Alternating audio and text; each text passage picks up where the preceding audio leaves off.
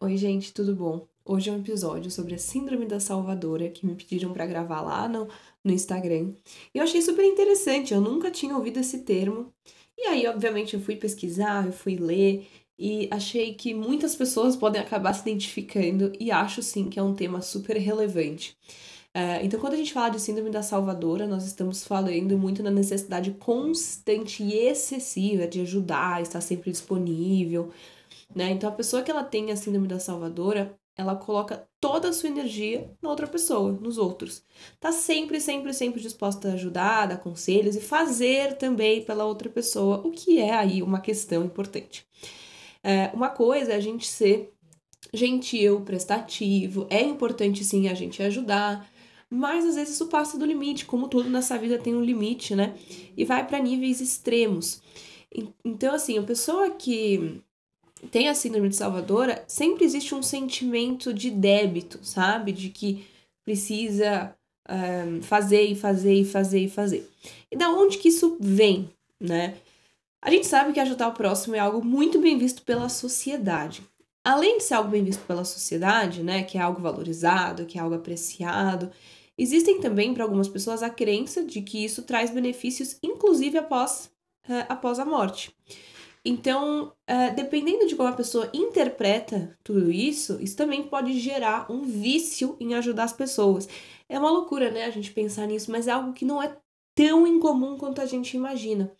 Agora, um cenário possível da gente imaginar em relação a isso é, por exemplo, uma criança que se coloca muito no meio da relação dos pais, né? No meio de brigas, no meio de questões, tá sempre ali no meio. É... E aí, assim, a criança começa a acreditar que tá poupando o sofrimento, que tá é, muitas vezes é, poupando uma separação, e começa a achar que é, pode evitar abandono se ajudar, se estiver fazendo pelo outro, se estiver resolvendo, né?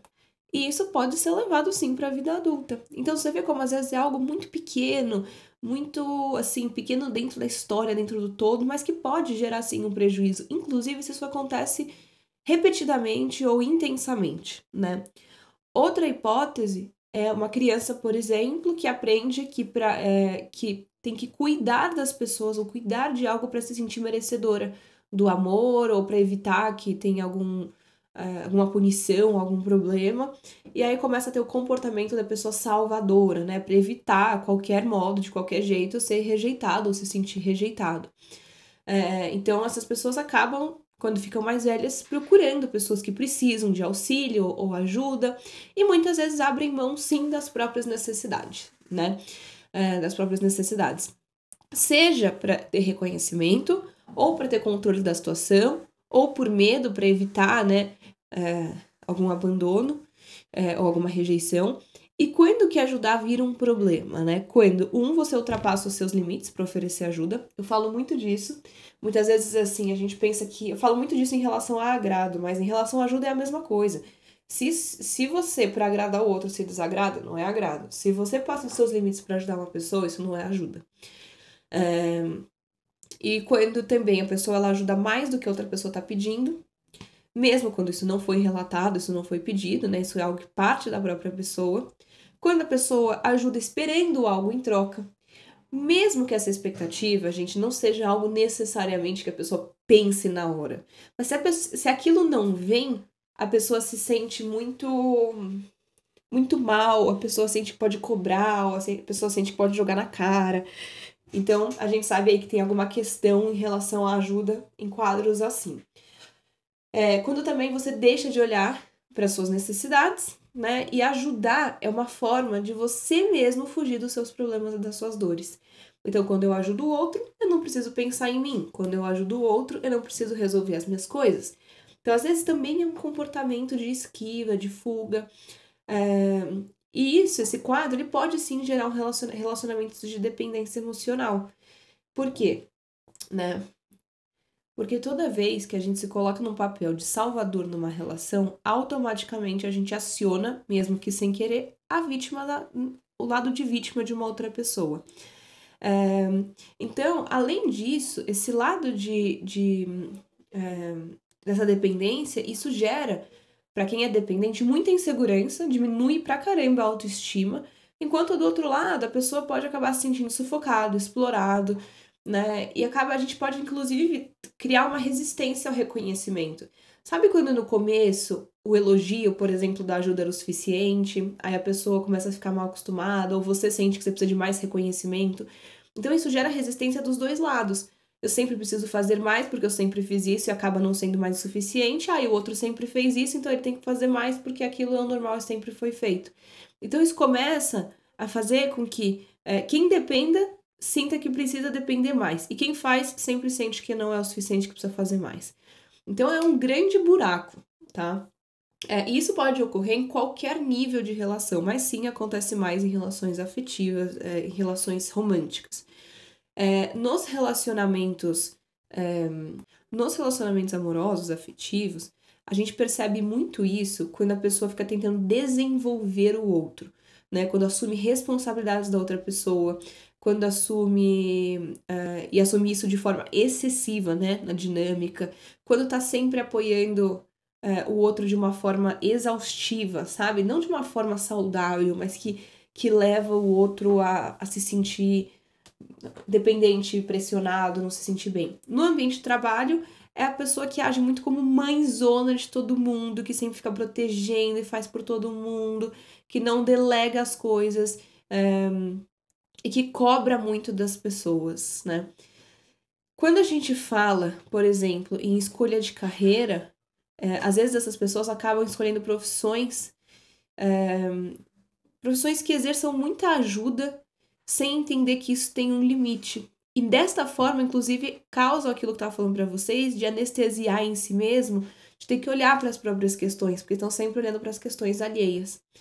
É, já nas amizades, quando a gente fala de, de um quadro assim, é aquela pessoa que, quando a pessoa ela tem amigos, é, esses amigos eles se colocam muito em enrascadas e ficam pedindo muito a ajuda dessa pessoa. É, então a gente sabe que essa pessoa aí ela pode ter algo relacionado à a, a, ajuda. Na família, quando a pessoa tem aquela mãe, ou aquele pai, ou aquela tia, ou aquela não sei quem, que todo mundo vai desabafar para essa pessoa, contar de brigas da família, de questões da família, reclamar das coisas, né? E, e que isso não tem fim, né? Isso vai se alimentando, se alimentando, se alimentando. É...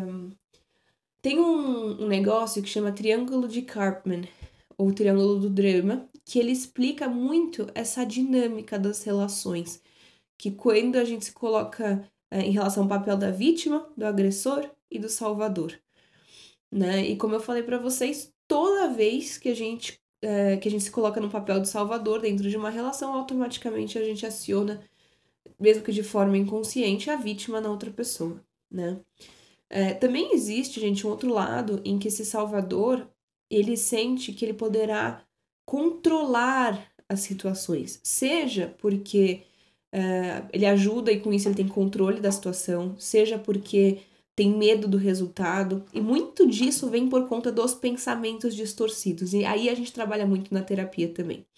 É, então acaba não permitindo com que o outro pense, enxergue, desenvolva as próprias questões. Por isso que pessoas inseguras acabam sendo um grande alvo de tudo isso, né? Quando a gente fala alvo, não necessariamente o outro é maldoso, tem intenções ruins, nem nada disso, mas para a gente entender como essas dinâmicas se configuram, né? Então, muitos salvadores, eles acabam, inclusive, acumulando muitos deveres, muitos devedores. Por quê? É, eles ajudam tanto, tanto, tanto que o outro sente que não consegue retribuir tudo que já foi feito, não consegue retribuir na mesma moeda. É, e eles são aquelas pessoas que não pedem e não aceitam ajuda, o que prejudica ainda mais o equilíbrio numa relação, porque numa relação as pessoas fazem, aí as pessoas, o outro faz, um faz, é uma coisa ali, uma coisa aqui, mas relações assim são muito desequilibradas, né? E aí a gente tem algumas situações em que a gente consegue também perceber se é por controle, se é por medo, se é pelos dois. Então tem pessoas que pensam da seguinte forma: ah, as pessoas vão ser gratas a mim e vão me amar e vão me aprovar é, vão gostar de mim por tudo que eu faço por elas. Então tem uma questão de controle aí. Ah, as pessoas não vão me rejeitar ou me criticar, me criticar já que eu sempre faço as coisas por ela, já que eu sempre ajudo, então tem um medo nessa situação, né? Ah, ninguém vai me maltratar, ninguém vai ser injusto comigo, ninguém vai me abandonar, ninguém vai me deixar, já que essas pessoas precisam de mim, já que eu sou tão bom com elas. A gente percebe controle, a gente percebe medo, né? E como que a gente identifica tudo isso? É, todos nós a gente já se colocou na posição de salvador, mas isso quando se torna algo compulsivo, então muito, muito, muito, isso faz com que a pessoa sinta que ela carrega o mundo nas costas. Acredita é, e acredita com isso que vai ser amado, que vai ser reconhecido, que vai ser aceito. Se você tem muita dificuldade, se você sente isso, você tem muita dificuldade em dizer não, se você sente que você coloca as necessidades dos outros à frente às suas, você tem dificuldade de delegar tarefas, se você assume compromissos em excesso, se você sente culpa constantemente em relação às pessoas, ao seu posicionamento com as pessoas, se você acredita que as pessoas precisam de você, se você percebe uma grande necessidade de aprovação, se você sente orgulho de ser boazinha demais, ou se você também acredita que o outro não vai conseguir se você não ajudar, isso são alertas que precisam ser trabalhados e repensados, porque isso gera desequilíbrio nas dinâmicas, isso gera um desequilíbrio da pessoa com a própria vida. É, e não é legal tá? Isso não faz, não é uma ajuda da qual que a gente faz para uma outra pessoa que a gente se sente bem. São ajudas que no todo acabam trazendo mais prejuízos do que ganhos. Então é muito importante desenvolver uh, e aprender a delegar, entender o seu papel nas dinâmicas, né? Aquela história de ah, ensinar a pescar e não pescar pela, pela pessoa, né? É, pelo outro. Estabelecer limite, aprender sim a dizer não, que é muito importante, tem muitas formas disso ser feito.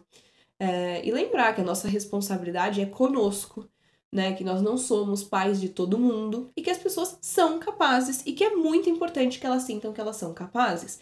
Da mesma forma que a gente se sente bem quando a gente vê que nós somos capazes de fazer algo, as pessoas também se sentem. Então é isso. É, espero muito que vocês tenham gostado e eu vejo vocês no próximo.